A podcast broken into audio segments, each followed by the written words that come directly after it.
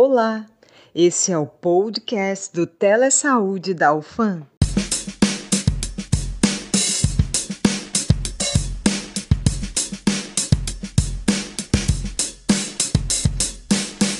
Oi, eu sou a Carla Guimarães, acadêmica de odontologia da UFAM, e hoje nosso podcast será sobre um tema muito importante e interessante, a dignidade menstrual. E todas as pessoas que menstruam têm direito a ela.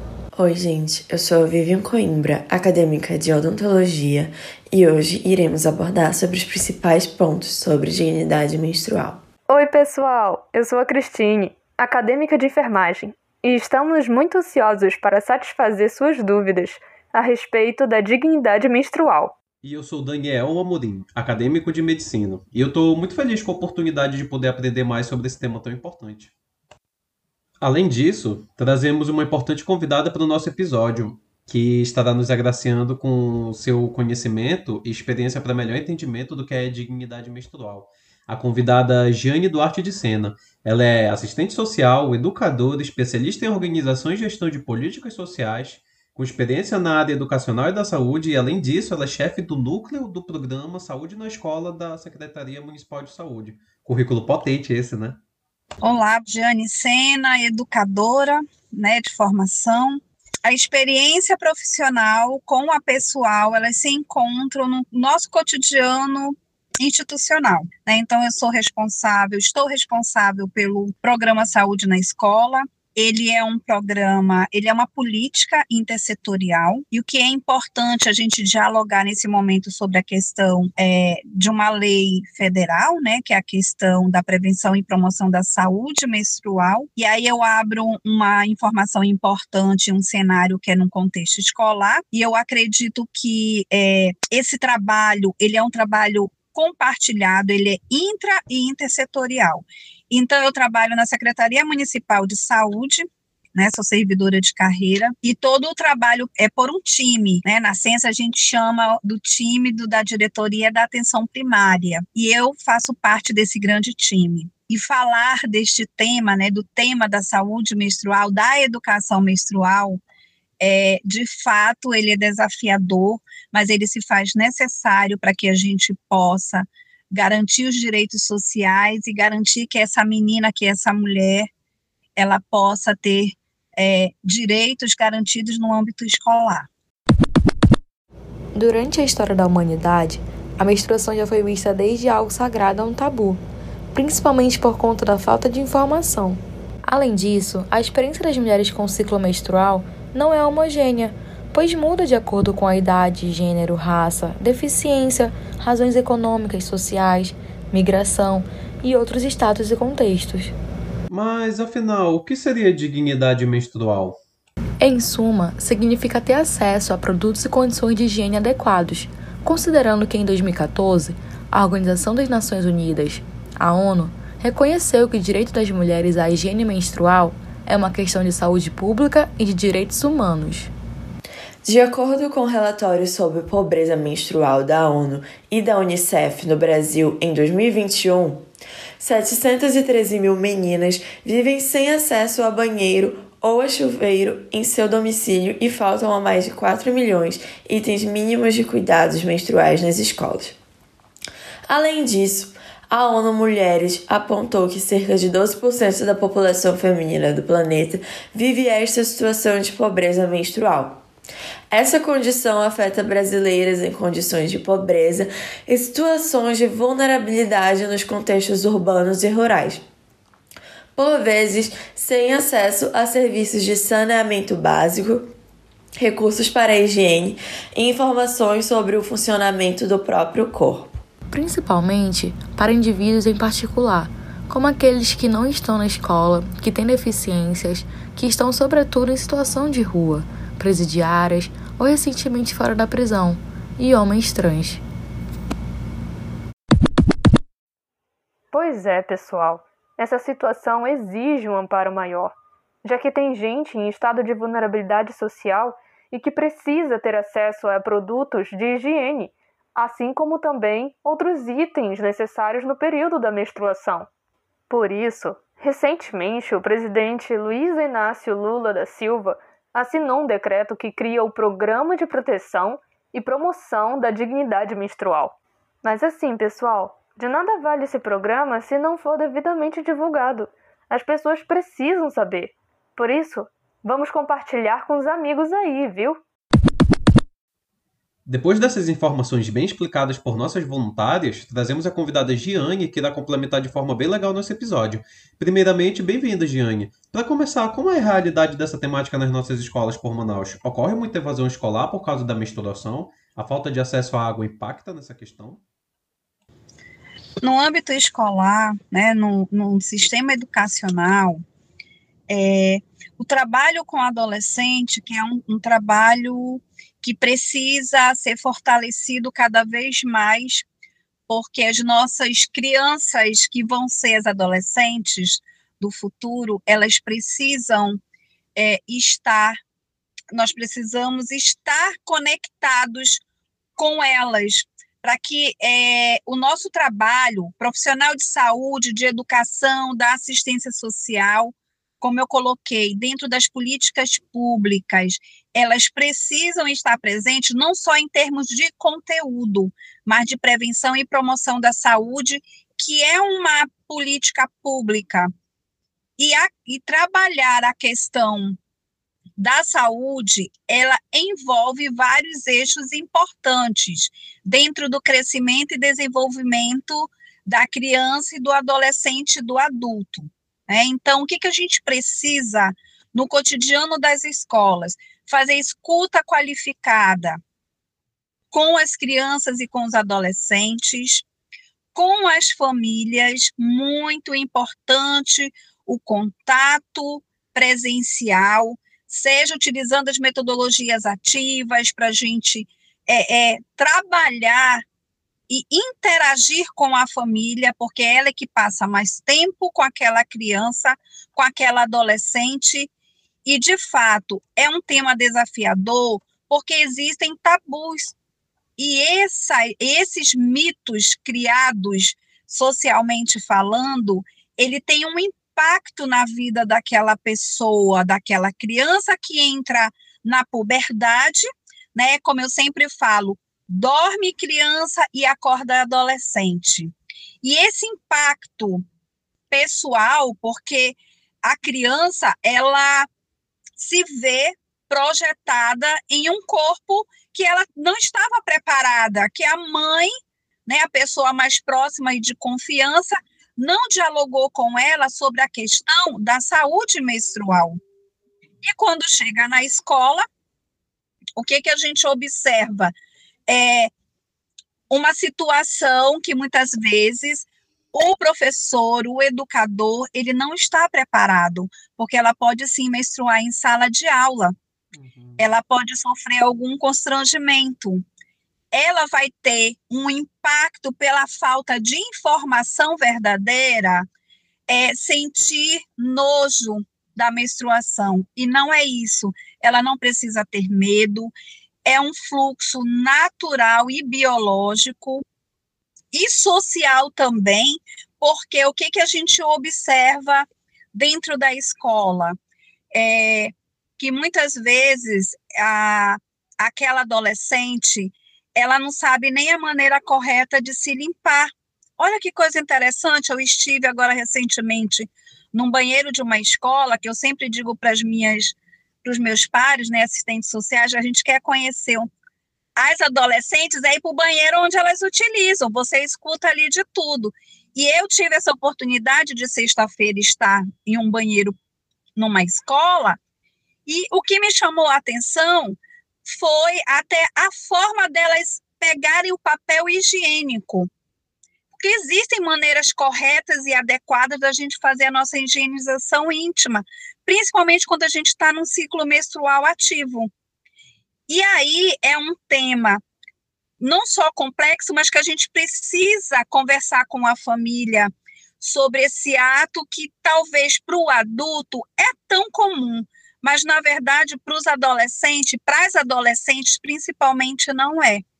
E isso me chamou muito a atenção, porque muitas vezes você quer falar de ciclo menstrual, você quer explicar biologicamente como é que funciona para adolescente, mas na verdade a gente tem que trabalhar a questão da prevenção e promoção da saúde para que ela se proteja, para que ela possa não se sentir constrangida, seja em que local for, né? Porque se a, as nossas adolescentes não tiverem um conhecimento, nós precisamos da área da saúde fortalecer o planejamento reprodutivo, trabalhando a questão dos métodos contraceptivos, trabalhando sobre a questão do, do, da saúde menstrual, eu tenho certeza que esse impacto vai ser bem reduzido, tanto para ela quanto para é, socialmente falando e na família também, que existem muitas questões ocultas que são guardadas e que você só fica sabendo na vida adulta. E a gente precisa trabalhar também essa questão, porque é, o preservativo ele é consequência de uma situação que a gente precisa trabalhar, porque o que, que a gente tem que garantir nas escolas públicas, de um modo geral, né, públicas e privadas, é no mínimo ter o sabonete líquido, ter o papel higiênico, para que a gente possa fazer a nossa higienização com dignidade. Por isso que é dignidade menstrual.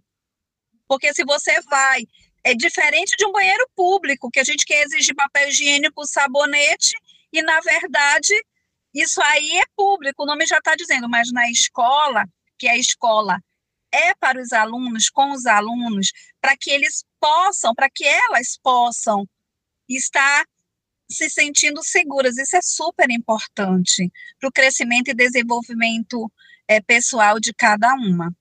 Geralmente se pensa que o custo de um absorvente não é tão caro, mas a realidade pode ser bem diferente, né? O quanto o financeiro impacta e pesa nessa situação? É, sobre a questão é, financeira, em relação à questão do preservativo, é, o Ministério da Saúde, é, de fato, as, a, os ministérios, né, tanto da Cidadania e Direitos Humanos, que é o Desenvolvimento Social, eles sentaram para dialogar sobre, de fato, a questão financeira que tem um impacto. Tanto é que a lei federal, ela já inclui, houve uma, uma alteração para a inclusão do, do absorvente em todas as cestas básicas doadas para as famílias. O que, que a gente tem que entender desse impacto financeiro? O que é importante a gente trabalhar na saúde socialmente. No diálogo, entender que cada ciclo menstrual ele é individual. O que eu quero dizer com isso? Que cada adolescente, cada jovem, cada mulher, ela tem um ciclo menstrual que é só seu.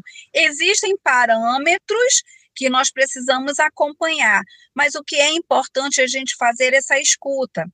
Porque tem adolescentes que um pacote de, de, de absorvente não é o suficiente, porque ela menstrua 10 dias, por exemplo. Tem um fluxo intenso, né? Então, nós da área da saúde, e eu, como assistente social, eu preciso ter esse olhar, porque ao conversar com a família, com a dinâmica familiar, de que forma é que elas estão suprindo essa necessidade? Muitas vezes elas não estão. Elas utilizam o absorvente, passam o dia todo, ele fica encharcado, né? A gente tem que sempre estar tá dialogando com, nossa, com a nossa demanda sobre a importância da higiene também, de se ter esse cuidado, porque quando a gente passa muito tempo, isso também não é bom para a saúde. E o que, que a gente tem que conversar com as famílias? Por que, que eu cito muito as famílias? Porque as adolescentes, elas retornam para casa. Ela tem um tempo específico na escola, né? Eu também coloco a questão das universidades, porque quando eu falo escola, eu amplio esse, esse olhar que eu trago para nós nas universidades também. Eu acho que é importante nós fazermos as campanhas. Né? O que, que acontece na Secretaria Municipal? Nós temos um diálogo compartilhado com várias áreas técnicas, principalmente da saúde da mulher, da saúde do adolescente e envolvendo a assistência social Porque esse, essa, esse encontro de informações e de apoio para as famílias, ela é fundamental. Então, é, financeiramente, com certeza, e a, vai ter esse impacto. E a escola, juntamente com a saúde, a gente pode promover é, e minimizar, a gente não vai resolver, tá? Porque eu acredito que não vai ter absorventes para todas as meninas. Mas o que, que a gente faz para entender essa dinâmica com a família? Porque na escola a gente tem que trazer a família para o nosso diálogo, sempre, sempre está de portas abertas, né? Então a gente precisa fazer um recorte é, de faixa etária para a gente fazer um cálculo de compra e de aquisição desses absorventes e, de fato, ampliar as nossas parcerias. Porque as escolas públicas estão tá numa média aqui em Manaus de mais de 700 escolas, só públicas, fora as privadas, né? Então, a gente precisa chegar cada vez mais e ampliar esse olhar sobre a importância da aquisição dos absorventes por vários viés, por vários caminhos, porque o orçamento público, ele onera muito. E aí a gente precisa também garantir que todo esse processo que é anual, né, porque na escola é anualmente que elas convivem. E aí a gente precisa estar acompanhando junto com a família. Ah, esse impacto financeiro, ele também cai no setor público porque a gente tem outros elementos importantes. E eu acredito que as nossas parcerias, principalmente a gente tem um contexto social é, proativo é, das nossas empresas no distrito industrial, então, assim, fomentar essas parcerias, porque quando você elabora um projeto social, que você trabalha a promoção da saúde, que você trabalha a questão da prevenção, eu tenho certeza que a gente vai ganhar muito com esse público e fazer com que as nossas crianças, que vão ser futuras adolescentes, possam ter esse processo de transição sem um grande impacto financeiro e que ela sinta apoio nas nossas unidades básicas de saúde, né? Esse apoio para o atendimento, para é, as orientações sobre crescimento e desenvolvimento e que na escola ela possa também se sentir segura e apoiada pelos professores, pelo corpo docente da escola. Eu acredito que isso seja fundamental. E a família sempre conosco. E finalizando, como nós podemos auxiliar e colaborar nessa situação? Como melhor orientar, proceder e o que fazer? Por exemplo, eu sei que o termo pobreza menstrual é inadequado e até pejorativo, mas nem todos sabem disso. Quais outras informações são pertinentes de ser repassadas? Então, ponto focal dentro da dignidade menstrual é a questão da educação menstrual. Isso é um ponto importante, quebrar paradigmas. Nas escolas, a gente tem uma ação que é muito importante e é desenvolvida durante o ano todo, que é a questão da promoção da cidadania e direitos humanos. Temas como esses complexos, eu sugiro que a gente possa trabalhar dentro de várias temáticas e conteúdos de várias disciplinas, seja nas escolas da, é, do ensino fundamental 1, 2, é, de ensino médio até nível superior. Eu acho que fica legal a gente ouvir, fazer uma escuta qualificada, trabalhar protagonismo juvenil. Esse é um foco super importante no âmbito da escola, trazer os, as adolescentes, os adolescentes, para rodas de conversa, aproveitar os grêmios é, recreativos estudantis, que já estão ativos dentro do contexto escolar, e trazer é, eles para o protagonismo. E o profissional de saúde, de educação, da assistência social, possa apoiar no direcionamento do tema, isso é muito importante, a gente trazer uma escuta, que isso faz com que é, é, a gente possa sair da nossa zona de conforto, porque muitas vezes a gente acha que domina o conteúdo, mas a gente não domina. Né? E a gente tem que ter resiliência e humildade para aceitar que muitas vezes eles têm uma, uma vivência, uma fala, uma linguagem muito específica delas e deles. E isso é importante para a gente trabalhar qualquer temática. É, fortalecer a questão, explicar, a gente precisa explicar como é que funciona a questão da menstruação, sim, que é aquilo que eu coloquei, cada adolescente tem biologicamente é, o seu comportamento em relação a essas questões, tá? Tem algumas que são precoces, então a gente precisa muito fazer a linha de cuidado, fortalecer a linha de cuidado com a atenção primária em saúde, porque é lá que ela vai receber as orientações e buscar é, atendimento. E isso é, isso é tanto criança, adolescente, adulta. Outro ponto importante é que é a questão dos medos, né? Muitas vezes a menina ela é criada desde pequena com situações de medo. Ah, eu não posso falar esse assunto, eu não eu não tenho é, é, é coragem, eu fico constrangida. Esses comportamentos, nós da área da saúde, educação, nós temos que estar sempre em alerta. Isso é muito importante para a vinculação afetiva. Nós temos grandes resultados quando a gente tem essa vinculação, é, é, seja em qualquer faixa etária, e a gente chama ciclo de vida.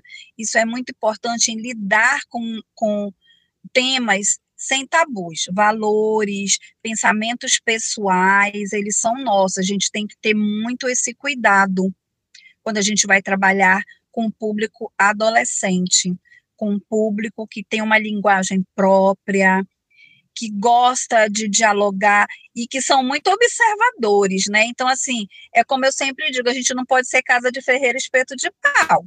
A gente tem que ter cuidado porque eles perguntam muito, a gente faz perguntas, mas eles também perguntam porque eles têm curiosidade em saber como lidar, como é que você é, dentro de uma situação, como é que você consegue dar um retorno? tá? Isso é importante também. Entendendo que a higiene menstrual, ela é, ela é um direito básico. Trabalhar de uma forma, de uma linguagem pedagógica, muitas vezes até com dinâmica, porque o trabalho, quando ele tem uma metodologia ativa, ele faz com que todos participem e falem do mesmo tema. E isso é bom, porque não é, é, é vamos dizer assim, assuntos engessados. Porque lembra, a gente tá, tem que fazer uma orientação, passar uma informação verdadeira para aquele público que a gente está querendo trabalhar a questão dos direitos.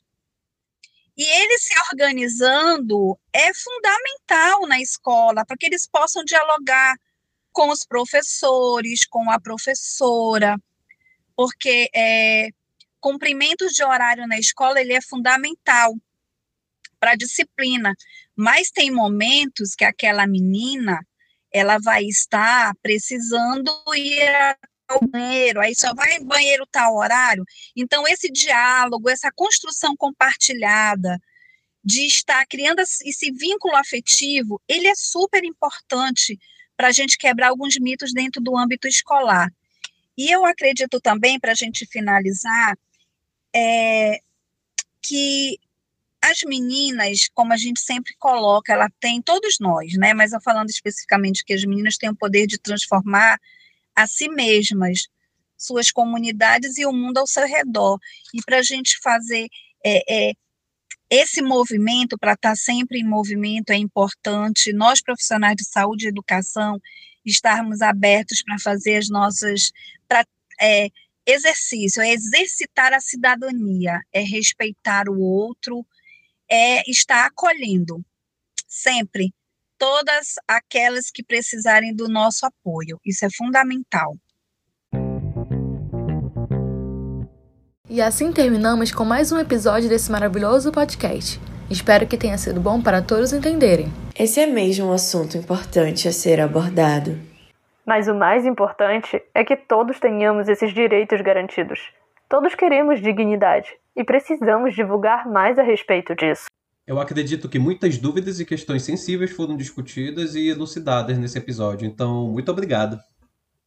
Quero agradecer pela oportunidade é, de estar falando sobre um tema desafiador. Agradecer à Secretaria Municipal de Saúde, em nome da doutora Chádia, né, que permitiu é, dar essa entrevista, dizendo que a saúde pública, a atenção primária em saúde, ela é porta de entrada para qualquer cidadão, né, cidadã, é, trabalhar no território, num território vivo, é muito importante o acolhimento, a gente está é, vinculando sempre os nossos usuários às nossas unidades básicas de saúde, fazendo uma integração no nosso território dos recursos comunitários, trabalhando no âmbito escolar de maneira é, compartilhada, trazendo a família, né? Eu sempre coloco, eu levanto uma causa importante que é a gente escutar as famílias, para que a gente possa fazer um trabalho que eles sintam satisfação e confiança. As pessoas, para a gente transformar vidas, eles têm que sentir é, confiança naquilo que você está falando. Nós somos formadores de opinião, qualquer profissional, qualquer categoria. É, isso é muito importante. Você falar não só tecnicamente, mas falar com o coração e falar olhando nos olhos. Eu me lembro que eu trabalhava em uma UTI e o que, que eu aprendi? Ficar não na frente do usuário ali, daquela família que estava pegando o boletim, mas eu ficar do lado dizendo para ele: Eu estou te acolhendo, eu estou aqui do teu lado.